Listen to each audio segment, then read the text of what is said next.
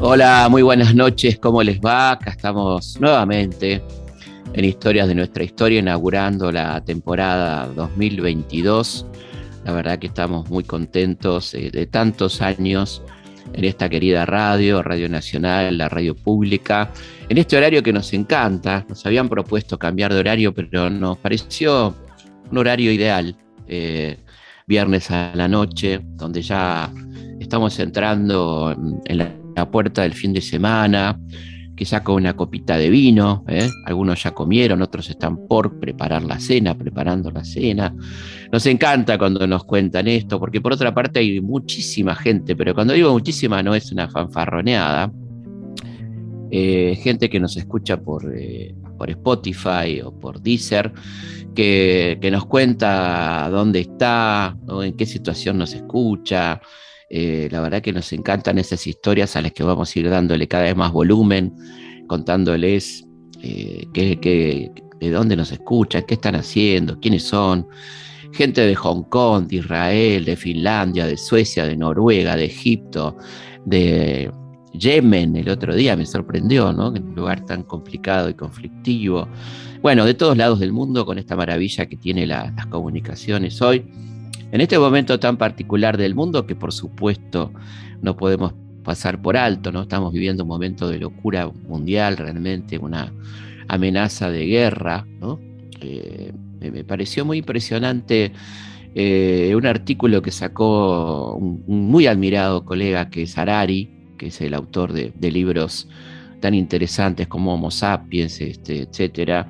Tipo que tiene una capacidad de análisis muy interesante, que él decía, eh, hace exactamente dos semanas, ¿no? Harari, que, ustedes lo deben conocer, es un extraordinario historiador israelí, en un artículo que tuvo mucha difusión, él decía que se acababan las guerras, que no había lugar para la guerra, que ya eh, no, era un mundo que tolerara la guerra, que era algo que parecía prácticamente imposible. ¿no? Y no, no estoy diciéndolo en desmedro de él, sino muy por el contrario, es un tipo que ha demostrado una extraordinaria capacidad de análisis, lo que habla de la, irracionalidad de lo que estamos viviendo, ¿no? de la locura que estamos viviendo en este momento, de una amenaza de guerra mundial, de, esta prepotencia que estamos viendo.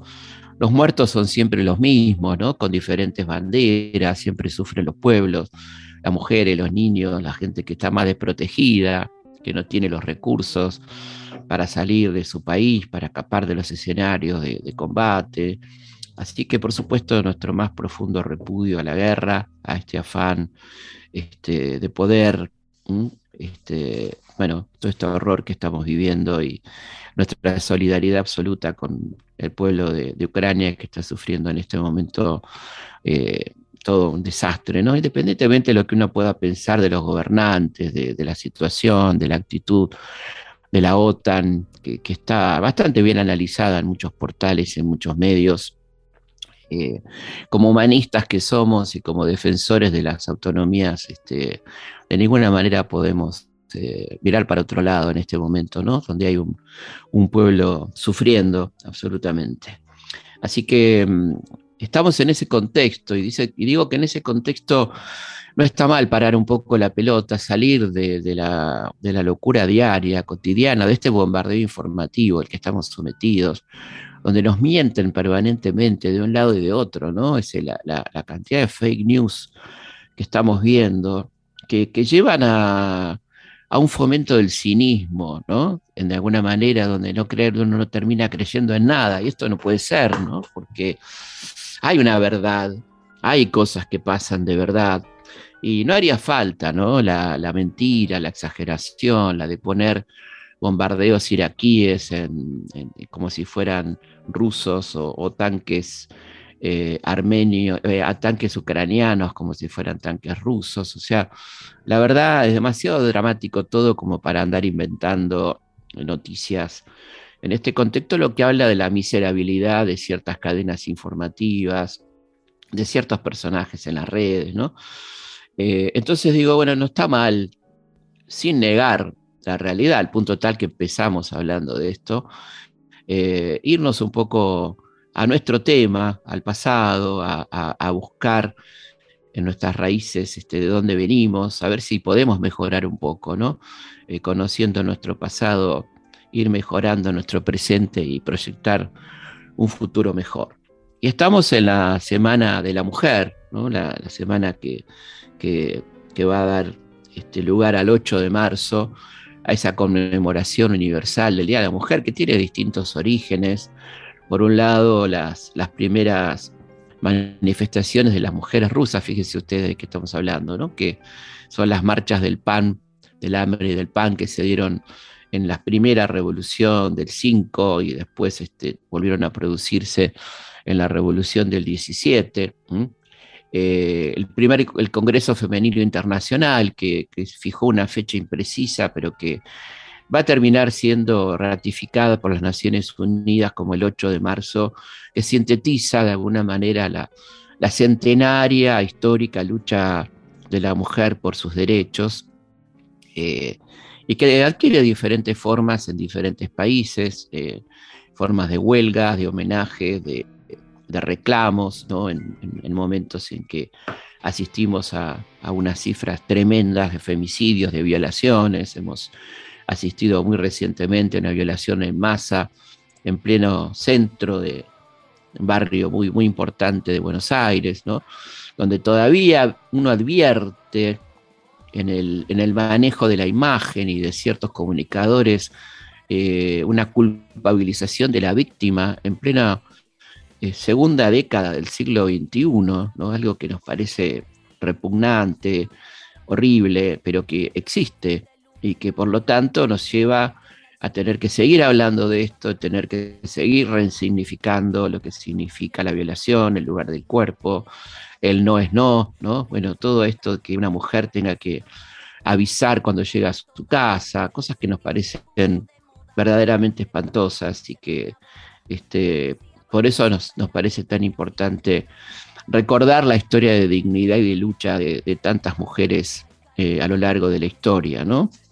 Esta historia que, que siempre las ninguneó, que las puso en un segundo plano, quizá por un como dije, no pocos autoras y, autores, quizá por un complejo de inferioridad de ciertos varones que las veían superiores este, en esto de parir, ¿no? de la posibilidad de dar vida. De, esto, esto recordemos que, que, se ve las Venus neolíticas, ¿no? que fueron las primeras diosas mujeres, en esto de no entender todavía el vínculo que existía entre la relación sexual y la, y el nacimiento, la fertilización, aparecía un fenómeno muy fuerte, que era un ser capaz de dar vida, ¿no? Era la mujer. Por eso las primeras sociedades fueron matriarcales, ¿eh? para luego, cuando el hombre se fue dando cuenta de, del lugar que tenía en la concepción eh, y esta posibilidad de recluir a la mujer en un lugar determinado, que era el lugar del hogar, el hogar literalmente, el cuidado del fuego, el cuidado de los niños y las niñas, y entonces este, aparece una división natural con dos millones de comillas del trabajo y del poder, ¿no? donde el hombre debía encargarse entonces de las tareas vinculadas a la guerra y le quedaba a la mujer las tareas laborales, ¿eh? tales como el cuidado de los niños, que es una tarea, el cuidado de los ancianos, el cuidado de la casa, la agricultura, que era una tarea casi esencialmente femenina y que lo vemos muy fuertemente en la revolución neolítica, ¿no? donde está claro que las, primeras agricultoras, y durante muchísimo tiempo y en muchas culturas lo siguió siendo así, eh, fueron las mujeres, ¿no? mientras que al hombre le quedaba el rol de guerrero, el sacerdote, ¿no? estas divisiones sexuales del trabajo este, que, marcaron también el corrimiento de la mujer del lugar de lo político, ¿no? que quedó instalado como, este, como una lógica. El apartamiento de la mujer de los lugares de la educación y la formación, lo cual obviamente la dejaba en un segundo plano, ¿no? la dejaba sin herramientas eh, para poder pelear de igual a igual en los escenarios políticos, eh, de las cuales fue históricamente excluida. ¿no? Pensemos en la, democracia ateniense, donde ese primer ensayo democrático del mundo, que va a ser el siglo V de Atenas, la mujer está particularmente eh, discriminada y excluida de toda participación política, ¿no? Este, evidentemente ahí hay ya un punto muy importante porque la mujer no puede expresarse este, en esos ámbitos, expresar sus necesidades, sus quejas, sus derechos, ¿eh? que van quedando en, manos de los varones. Esto será así por muchísimo tiempo, a pesar de que, como hemos dicho otras veces, las mujeres griegas, aquellas mujeres de las que habla Chico Huarque, que podríamos escuchar después un cachito del el hermoso tema Mulheres de Atenas. ¿eh? Mirem sim no exemplo daquelas mulheres de Atenas, vivem pros seus maridos, orgulho e raça de Atenas. Quando amadas se perfumam, se banham com leite, se arrumam suas melenas. Quando fustigadas não choram, se ajoelham, pedem, imploram mais duras penas, cadenas. Mirem-se no exemplo daquelas mulheres de Atenas sofrem pros seus maridos poder e força de Atenas. Quando eles embarcam soldados, elas tecem longos bordados, mil quarentenas.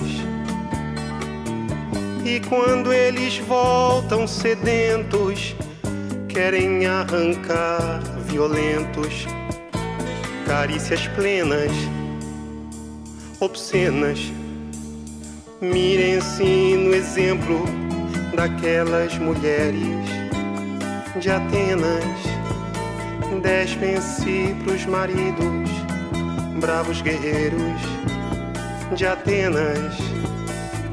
Quando eles se entopem de vinho, costumam buscar o carinho de outras falenas. Mas no fim da noite, aos pedaços, quase sempre voltam pros braços de suas pequenas. Las famosas mujeres de Atenas, que se hicieron un lugar en la historia eh, a través de la literatura, ¿no? Si eran mujeres tan potentes que, que si bien no tenían un lugar en la participación política lo van a tener en, la literatura con mujeres tan impresionantes como Lisístrata, como Antígona, ¿no? Eh, que hablan de unas mujeres muy potentes, muy fuertes, a pesar de no tener eh, participación política. La propia Elena, ¿no? la propia Elena de Troya, sobre la que se, este, se se, centran todas las miradas como la causante de una guerra, ¿no? Una mujer que provoca una guerra y, peleas entre hermanos y todo eso, que, bueno, habla evidentemente de algo más que una mujer bella, ¿no? Este, y que las historias que se fueron dando después, eh, que fueron revisando, el, relato clásico homérico de la guerra de Troya, ¿eh?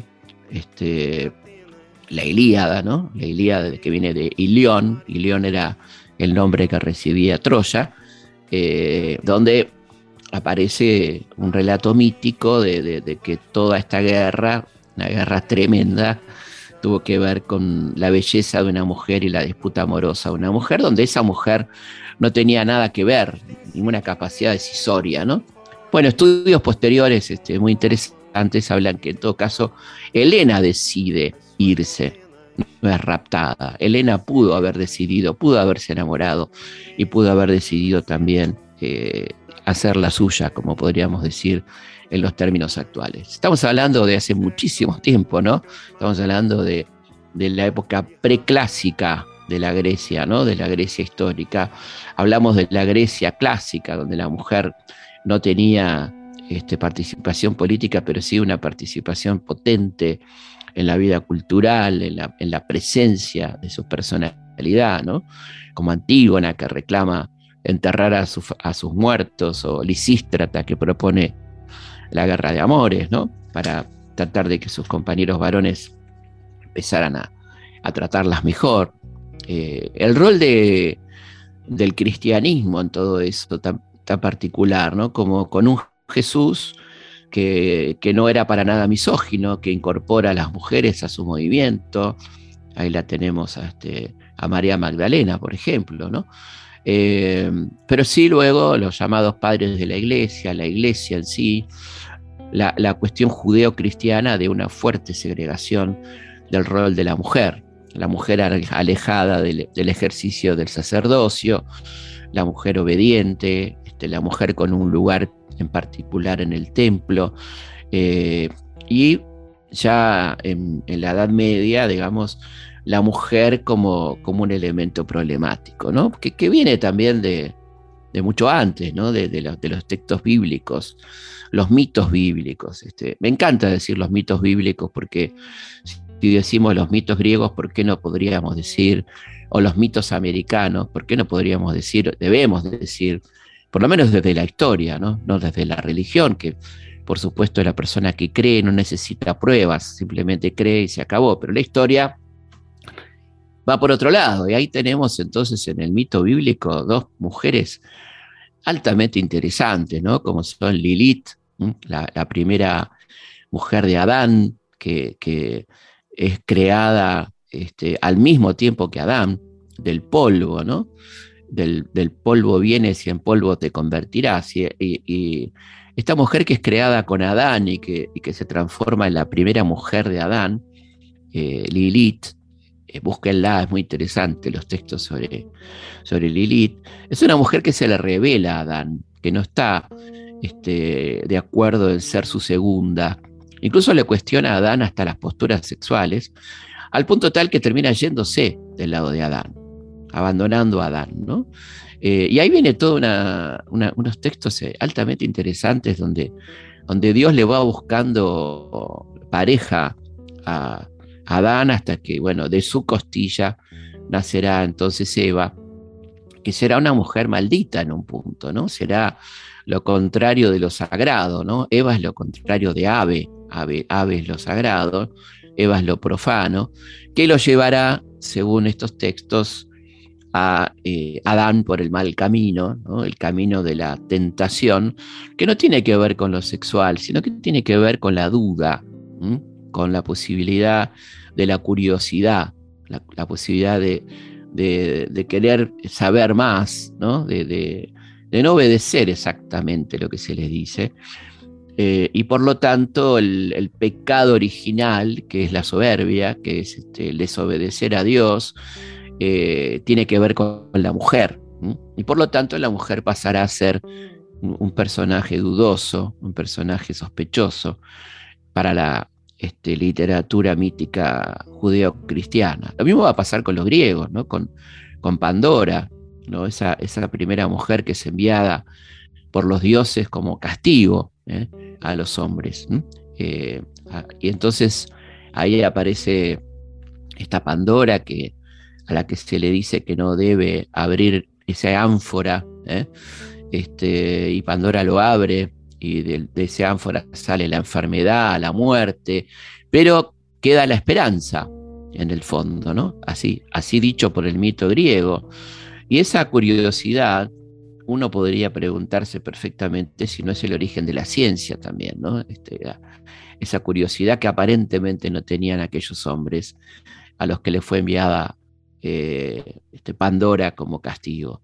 Por lo tanto, hay toda una literatura sospechosa sobre el rol de la mujer que va a estallar en la Edad Media, ¿no? con la Inquisición, en esa carga fuerte sobre eh, la causante de la perdición del hombre, un hombre que aparece casi como no deseante, ¿no? como que el deseo está puesto en la, mujer, eh, este mal camino llamado así, por el cual la mujer va llevando al hombre, y que hace que la, Inquisición tenga toda una literatura misógina tremenda, que aparezcan las brujas, estos personajes tan interesantes que eh, en realidad eh, eran lo más probable que, que, que la, hechicería estuviera en manos de hombres, ¿no? Este, no de mujeres. Sin embargo, las que fueron quemadas en, en la hoguera fueron mujeres. Más de 60.000 mujeres fueron quemadas en la hoguera. Y él dice quiénes eran estas eh, llamadas brujas, ¿no?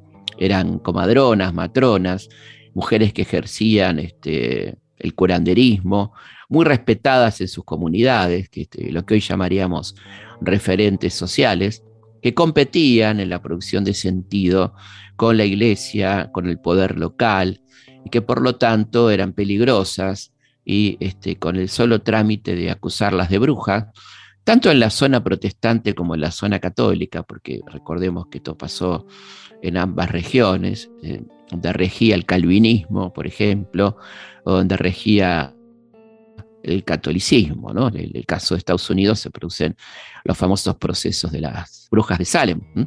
a comienzos del siglo XVII. Eh, y en el caso del cristianismo, del catolicismo, las miles de, mujeres quemadas por la Inquisición, instalada a fines del siglo XV en España, pero extendida después a distintas zonas de, Europa. ¿no? Eh, esta es un poco la, la, mentalidad este, que va a traer el conquistador, la mentalidad inquisitorial que va a traer el conquistador a, nuestro continente, que se, que se ve en esos primeros contactos entre los conquistadores y las mujeres, que, mm, van a observar con mucha inteligencia, como lo hace Colón, que la mujer es, además de un objeto sexual, muy preciado por, por, contingentes exclusivamente masculinos, como lo eran los contingentes de las huestes eh, de conquista, eh, también era un, elemento productivo esencial. ¿no? La mujer era la, la gente productora, la encargada de la producción este, agrícola, la que se encargaba de las tareas domésticas, o sea que eh, sobre la mujer recaía un, valor eh, agregado que se va a ver en el mestizaje, ¿no? la, rápida necesidad de estos conquistadores de, apropiarse de las mujeres, que también van a ser, por supuesto, las primeras resistentes americanas, ¿no? Este, como Anacaona y tantas otras, ¿no? que a muy poco tiempo de, producida la conquista comienza la resistencia que en muchos casos va a estar encabezada por mujeres. ¿no? Eh, historia que se nos cuenta bastante poco, como se nos cuenta bastante poco en general la resistencia indígena ante la conquista, ¿no? la, cuestión de, cómo la mujer resistió. Mm, eh, y cómo resistieron en general los pueblos originarios. Y esto, por supuesto, se fue traduciendo en una conformación muy particular del poder colonial, un poder misógino, un poder machista, eh, y las primeras que, ponen en cuestión ese poder son las indígenas, ¿no? las indígenas que se van a sublevar, las Micaelas Bastidas, la Bartolina Sisa, ¿no? las mujeres que acompañan las grandes rebeliones americanas, eh, y que van a transmitir de alguna manera a las criollas también esta necesidad de, rebelarse eh, frente al poder, ¿no? Y ahí vamos a tener eh, a las criollas que van a empezar a, manifestar su voluntad de autonomía, ¿no? Las Mariquita Sánchez, por ejemplo, ¿no? Esta mujer que, es la primera en casarse con quien ella quería en, en, el territorio prácticamente sudamericano, ¿no? cuando ella se le asigna en 1804 un marido que ella no quería y termina entonces eh, litigando y ganando ese juicio para poder casarse con su amado Jacobo Thompson, ¿no? y ahí la tenemos a, Mariquita Sánchez de Thompson, y comienza entonces un camino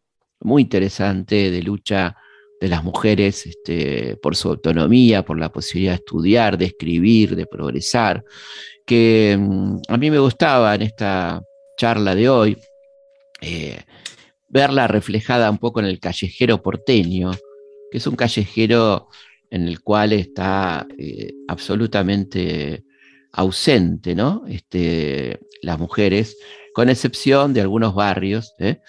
Eh, como son Puerto Madero, por ejemplo, ¿no? Que es el, barrio que más mujeres tiene. Pero está bueno hacer una especie de historia de, cómo se fueron incorporando las mujeres a, estas calles, calles porteñas. Esto tiene que ver con un, con un libro que acabo de mandar a, a imprenta, que va a salir muy pronto, que se llama Calles para perderse y encontrarse en la historia argentina, un libro que me habían pedido muchísimo, muchísima gente durante mucho tiempo y que va a estar en librerías en el mes de abril. Así que después de la pausa, vamos a una pausa, vamos a hablar de mujeres y calles en la ciudad de Buenos Aires. Así que vamos a una pausa aquí en Historias de nuestra historia.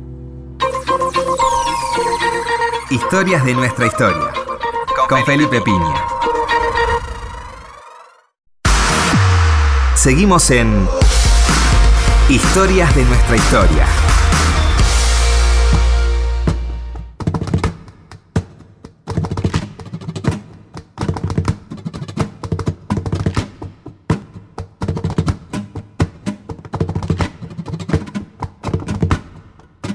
Seguimos en esta noche de viernes, aquí en Historias de nuestra historia en la puerta del fin de semana, con tranquilidad, escuchándonos.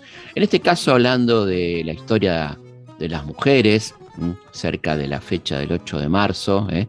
el Día Internacional de la Mujer. Y nos parecía interesante hablar de mujeres y calles, ¿no? Eh, la, presencia femenina en las calles de Buenos Aires, cómo fue esta historia, cómo se fueron incorporando, con qué lentitud, ¿no? Pasmosa se fueron incorporando las mujeres a las calles de Buenos Aires. Vamos a ver, ante todo, las vías de comunicación eh, en, esta, en este primer programa de la temporada 2022, que nos encuentra con muchas ganas realmente. Vamos a tener novedades, vamos a tener nuevas secciones a lo largo del año que les vamos a ir contando. Que pueden ustedes sugerir también qué les gustaría escuchar, eh, lo hacen a consultaspigna.gmail.com también se pueden comunicar con nosotros a través de nuestro Instagram, ya estamos por arriba de los 830 mil seguidoras y seguidores, que es eh, arroba felipe.pigna. También nuestro Facebook, Felipe Pigna, página oficial. Pero el lugar que más nos gusta, donde nos escriban y ahí tenemos el registro y podemos contestar, es nuestro mail, que como ya dije es consultaspigna.gmail.com. Historias de nuestra historia, con Felipe Piña, por Nacional, la radio pública. Estábamos eh, hablando de la presencia de las mujeres en las calles. Fíjense ustedes que hasta el año 1995, cuando gracias a, a un impulso muy importante de Leticia Maronese, una socióloga marplatense que que propuso que el barrio nuevo que se estaba creando, que era Puerto Madero, tuviera nombre de mujeres. Eh, menos de 50 calles tenían nombre de mujeres. Y aún hoy, el 90% de las calles de Buenos Aires tiene nombre de mujer. Es interesante hacer un poco de historia de cómo fue esta, esta cuestión de, de la imposición de nombres en las calles de nuestro país este, y particularmente en la ciudad de Buenos Aires. Esto tiene que ver con una normativa del año 1893, el 27 de noviembre. Se formó una junta de especialistas en las cuales había algunos profesores de historia del Nacional Buenos Aires que eh, dieron prioridad particularmente a nombres de militares, de batallas, por supuesto masculinos, ¿eh? Eh, y mm, ahí en ese año 93 eh, incorporaron algunos mínimos nombres de mujeres, como por ejemplo el de Juana Zurduy, ¿no? nuestra querida amazona de la libertad, este, la, gran compañera de Manuel Padilla, mujer que luchó a las órdenes de Güemes, de Manuel Belgrano, que fue fundamental en ese dispositivo de las guerrillas del Alto Perú, una heroína, ¿eh? este, que también es una heroína argentina, ¿eh? que fue este, homenajeada en su momento, ascendida militarmente, que tiene un muy lindo monumento ahí frente al, al CCK. Este, y también eh, Policarpa Salvatierra, una patriota colombiana, fusilada en Bogotá durante la lucha por la independencia del país. Esas dos mujeres fueron de las primeras en incorporarse al callejero. La primera fue Santa Rosa de Lima, ¿eh? aquella santa americana que, bueno, que era eh, una mística y que, según la leyenda, logró parar una invasión inglesa al puerto de Callao con una tremenda tormenta, eh, por eso recordamos la tormenta de, Santa Rosa, y hubo que esperar hasta 1910 para que se incorporara al callejero porteño en el año del, centenario a Gregoria Pérez, eh, esta mujer que puso sus bienes a disposición de, Manuel Belgrano. Eh. Este, recién al año siguiente, una, calle genérica que se llama Patricias Argentinas, que justamente rodea el parque que se había creado en el Centenario, el Parque Centenario, que está ubicado en el centro geográfico de la ciudad de Buenos Aires. Le contamos a nuestros amigos que nos escuchan desde las provincias y desde el exterior. Es un, parque muy grande que se llama Parque Centenario porque fue fundado en el centenario de la Revolución de Mayo. una calle que, es este, que circunvala, digamos, el Parque Centenario, es Patricias Argentinas, que homenajea un poco a todas aquellas mujeres que participaron de alguna manera en las guerras de independencia. ¿no? En el año 20 eh, se incorpora a, la feminista española Concepción Arenal, una, una, mujer muy interesante que eh, se dedicó al cuidado de las mujeres en las cárceles, este, que luchó por los derechos de la mujer, este, una española muy importante. En el año 1828, van a ver, ven, qué lento que es esto, ¿no? El año 11, el año 20, el año 28, con, goteo, ¿no? Eh, se incorpora la enorme poetisa o poeta, como más les guste, gallega, gallega porque nació en Galicia, ¿no? Rosalía de Castro, ¿eh? una, enorme poeta. ¿no? Y también en aquel año 28 se va a incorporar la, primera científica este, al callejero porteño, que es Elena Larroque de Rofo, que fue eh, la fundadora de la Liga Argentina de Lucha contra el Cáncer, una mujer muy importante en la ciencia. En 1933, por ejemplo, es incorporada Juana de Arco, ¿eh? este, la, gran santa luchadora francesa, mítico personaje, ¿no? De la guerra de los 100 años contra los ingleses. Y también en 1933, una mujer que tenía eh, una historia que aquí hemos comentado más de una vez, la, queridísima y tan jovencita, ¿no? Eh, Carolina Musili, eh, una luchadora socialista que murió a los veintipico de años y que fue una pionera en la lucha por los derechos laborales, sociales, de la mujer y de la infancia. ¿no? Carolina, eh, que, valdría la pena recordarla mucho más, se dedicó a, investigar cómo eran explotadas, por ejemplo, las niñas en los conventos ¿eh? por las monjas, que trabajaban en, oficios tremendos como por ejemplo el bordado, en el cual iban perdiendo su capacidad visual. ¿eh? Este, los abusos cometidos en esos lugares de, reclusión o, de contención, eh, me, cuesta decir de contención en ese contexto, ¿no? Y recién en 1944 se va a incorporar a la, la física eh, polaca, ¿no? Ganadora de dos premios Nobel, nada más y nada menos que Marie Curie, un personaje también eh, extraordinario de, novela. ¿no? Después se van a ir incorporando mujeres como la madre de Sarmiento, bueno, la, mítica Paula Albarracín, ¿no? la que todos imaginamos ahí tejiendo bajo la parra, ¿no? en el telar. La querida compañera, eh, esposa y amiga, como decía don José, eh, Remedios de Escalada, de San Martín, una mujer que fue muy importante en la logística del ejército libertador, no, solamente la mujer, sino que de muy chiquita ella participó ya, es una de las patricias argentinas, porque fue una de las que hizo las primeras colectas para la compra de armas y ese tipo de cosas, siendo realmente muy, muy joven, Remedio de Escalada, ¿no? de San Martín. También la heroica afrodescendiente María Remedios del Valle, ¿no? que participó en las campañas de Belgrano, de la que hemos hablado aquí tantas veces, eh, la, enorme capitana que era llamada por sus compañeros la madre de la patria, una mujer que, fue soldado, enfermera, espía, que escapó varias veces de ser fusilada y se reintegró a las tropas patriotas, ¿eh? que participó en el éxodo jujeño, en las batallas de Salta, de Tucumán, que fue enfermera también en, el desastre de Vilcapugio y Ayohuma, y que estando en la pobreza fue reconocida por el general Viamonte y se le otorgó una pensión y el título de madre de la patria, ¿no? A esta afro, a esta afrodescendiente, la querida María Remedios del Valle, ¿no?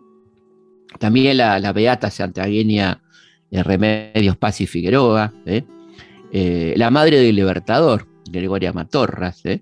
que tuvo su calle recién en el año 1944. Alfonsina Storni va a tener que esperar, porque había un reglamento que existe y que fue de alguna manera reafirmado de que hay que dejar pasar 10 años para que una persona reciba el homenaje de una calle, ¿no? Así que estaríamos justo ahí con el flaco Espineta para que esto se concrete.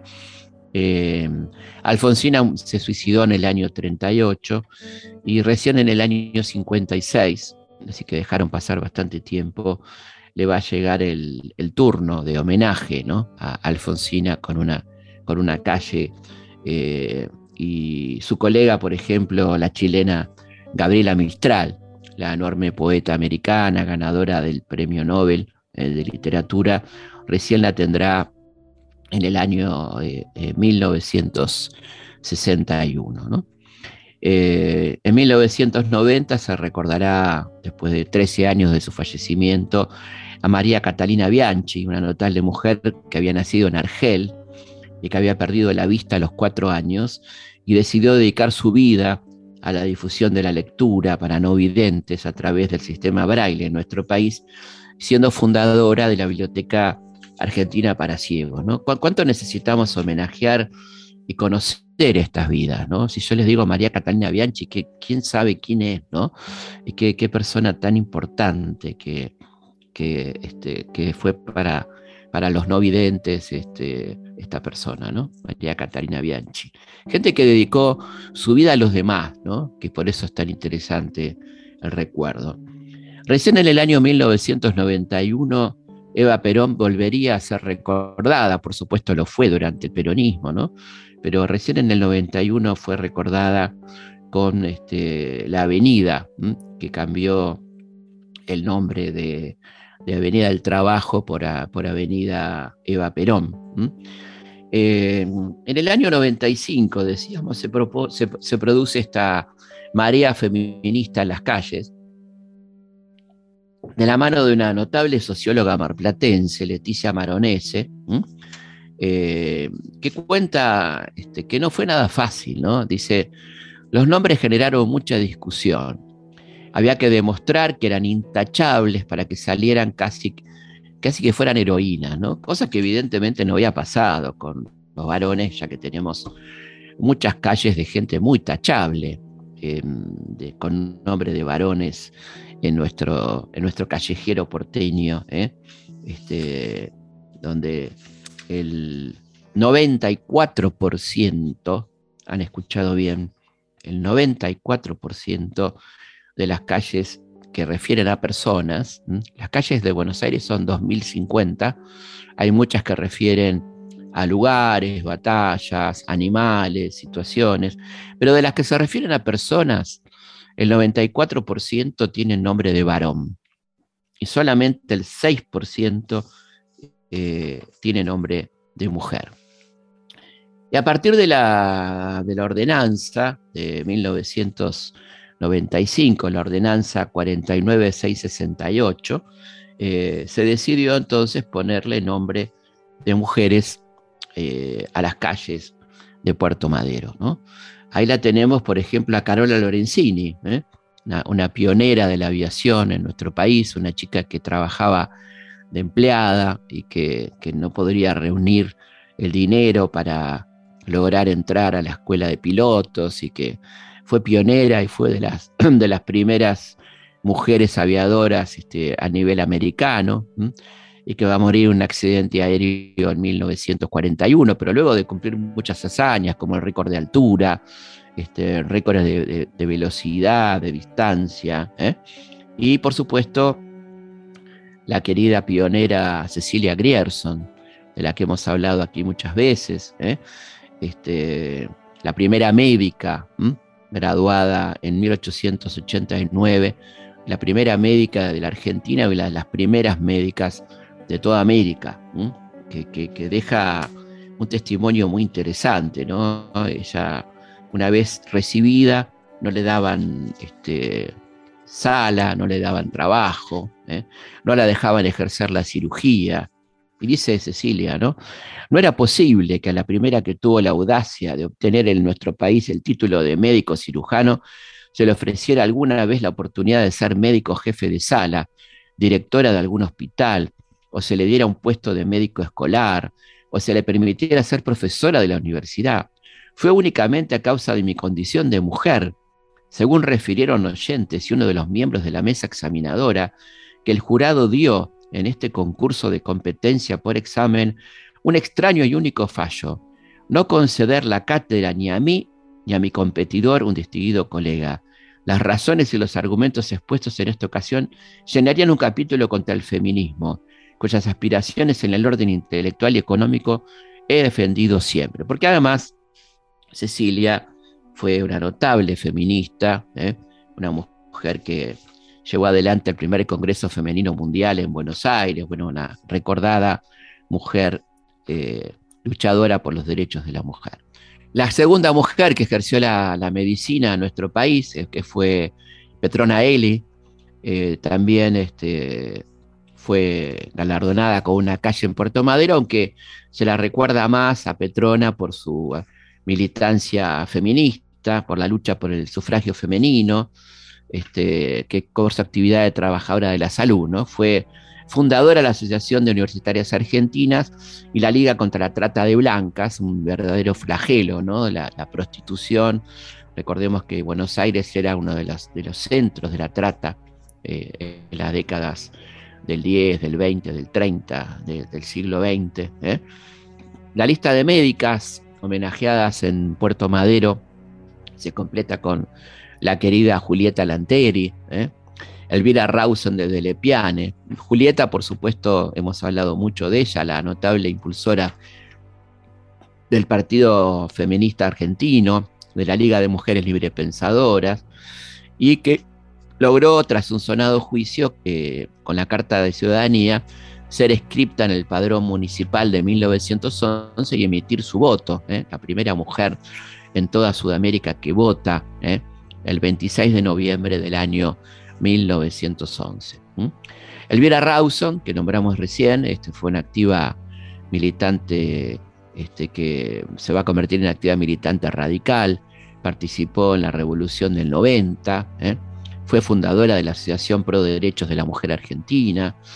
Eh, bueno, y este, finalmente, por supuesto, la, una de las avenidas más importantes de Puerto Madero, que es Alicia Moró, Alicia Moró de Justo, que fue una gran médica que, ejerció el periodismo, fue la compañera de, de Juan B. Justo, el fundador del Partido Socialista, y en 1907 creó el Comité pro sufragio femenino y también junto a Cecilia Grierson impulsó el primer Congreso Femenino Internacional que se reunió en Buenos Aires allá por el año 1910. También está homenajeada en Puerto Madero Virginia Bolten, aquella aguerrida militante feminista que fundó La Voz de la Mujer, una gran luchadora anarquista. ¿eh? Eh, también la tenemos ahí a en, lo que es la continuación de la calle Corrientes, si siguen bajando, pasando el Luna Par, se van a encontrar con una pequeña calle que se llama Trinidad Guevara, que homenajea a la actriz uruguaya, la, una de las primeras actrices del Río de la Plata, ¿eh? que este, se enfrentó con el poder de su tiempo, una gran actriz Trinidad Guevara, probablemente la primera actriz de nuestro, de nuestro país, ¿no? nacida en Uruguay, que tuvo agrias discusiones con el obispo de turno, este, eh, Castaneda, ¿no? Una, muy, muy divertidas historias que contamos en nuestro libro Mujeres tenían que ser. También está homenajeada nada más y nada menos que Azucena Maizani, ¿no? la cantante y compositora, eh, autora de la canción de Buenos Aires. Ahí escuchamos un poquito de, la gran Azucena Maizani. ¿eh? Llegando la noche, recién te levantas y sales ufano a buscar un pegué. Lucís con orgullo tu estampa elegante, sentado muy muelle en tu regia bajé. Paseas por corriente, paseas por Florida, te das una vida mejor que un payá de regios programas tenés a montones con clase y dinero, de todo tendrás. Pero yo sé que metido vivís penando en querer, que crees hallar olvido cambiando tanta mujer yo sé las madrugadas, cuando las parras dejan, sentís tu pecho oprimido por un recuerdo querido y te pones a llorar. Perina Vialesi, eh, la famosa actriz italiana que fue este, eh, una notable actriz del cine nacional y que fue una gran protectora de los primeros pasos artísticos de, Eva Perón. Regina Pacini, que fue bastante más que la mujer de Marcelo T. de ¿no? Fue una soprano portuguesa que, como ustedes saben, Marcelo persiguió por toda Europa hasta que logró conquistarla, casarse con ella, se convirtió en primera dama, pero hizo una gran obra porque fue la fundadora de la Casa del Teatro, ese hermoso edificio que vemos en la Avenida Santa Fe, y el Teatro Regina, que lleva este nombre en su homenaje. La Casa del Teatro es una especie de asilo para los actores ¿eh? que viven allí después de transitar sus carreras, aquella gente que no tiene recursos y que va a vivir a la casa del teatro, así que una gran obra, ¿no? Bueno, ahí están también, por ejemplo, Victorio Campo, la gran fundadora del Sur, la gran promotora cultural, Juana Manuela Gorriti, ¿eh?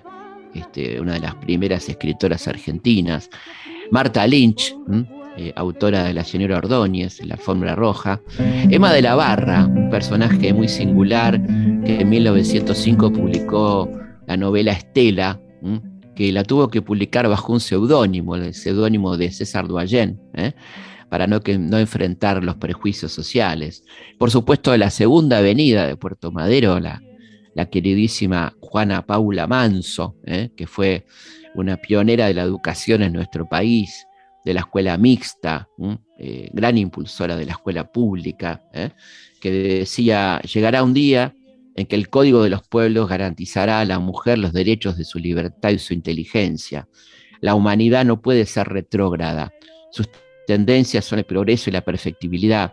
Por eso la mujer ocupará el lugar que le compete en la gran familia social. Esto lo escribía, escuchen bien, en 1853 realmente una pionera del pensamiento feminista. También están ahí, cuando caminen por Puerto Madero, Rosario Vera Peñalosa, la pionera de, los jardines de infantes, ¿no? que se dedicó a la primera enseñanza. Olga Cosetini, que fue la creadora en Rosario de la escuela Gabriel Carrasco, donde la transformó completamente y hizo un, sistema innovador, ¿eh? absolutamente lo que tenía que ver con eh, la enseñanza, ¿eh?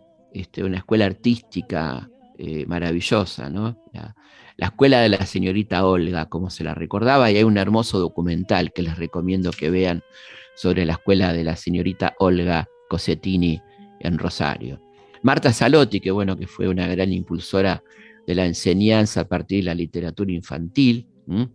También tienen su lugar en Puerto Madero mujeres que tuvieron que ver como con la independencia americana, como Micaela Bastida, ¿no? la compañera de Tupac Amaru, nuestra querida Mariquita Sánchez de Thompson, de la que hemos hablado hace un rato, María Magdalena Macacha Güemes, mucho más que la hermana de Güemes, ¿no? alguien que fue una enorme colaboradora, que ejerció muchas veces la gobernación de Salta en ausencia de su hermano, Manuela Sanz, la compañera de Bolívar, la, joven ecuatoriana que enamoró al libertador y que él llamaba a la libertadora del libertador porque más de una vez le salvó la vida a, Simón Bolívar.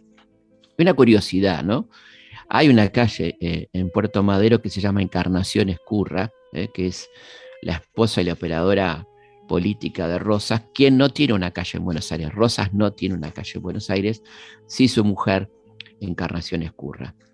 Eh, viendo más para acá, es interesante el homenaje a Aimé Painé, ¿eh?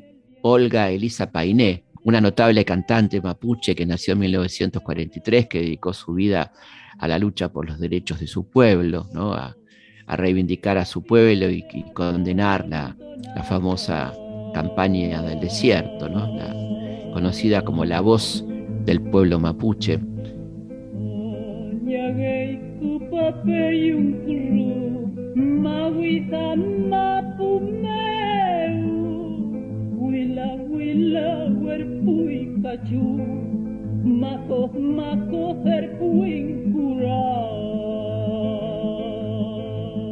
y por supuesto, eh, el homenaje a Susana Villaflor, ¿no? A Susana Villaflor, la fundadora eh, de las Madres de Plaza de Mayo, secuestradas por eh, el Chacal, el Ángel Rubio, Alfredo Astiz, que también recibe su homenaje allí en Puerto Madero. ¿no? Hemos hecho un recorrido rápido por el, por el callejero porteño. Sabemos que, que, hay que incorporar muchas más mujeres al callejero. Recordamos la cifra escalofriante, ¿no? Solamente el 6% del callejero porteño tiene nombre de mujer ¿eh? y más del 40% de los barrios de Buenos Aires no tiene una sola calle con nombre de mujer. Hay mucho por hacer. Desde aquí, nuestro saludo en, este día de lucha, que es el Día de la Mujer, no es un día de festejo, sino de conmemoración ¿eh? y de recuerdo. Eh, nuestro abrazo muy grande para todas las mujeres en su día y nos volvemos a encontrar, como siempre, aquí el viernes a las 22 por nuestra queridísima Radio Nacional, la radio pública en todo el país. Hasta entonces. Desde el cerro y con sus penas son doscientas las que ruegan sus pequeñas ventanas.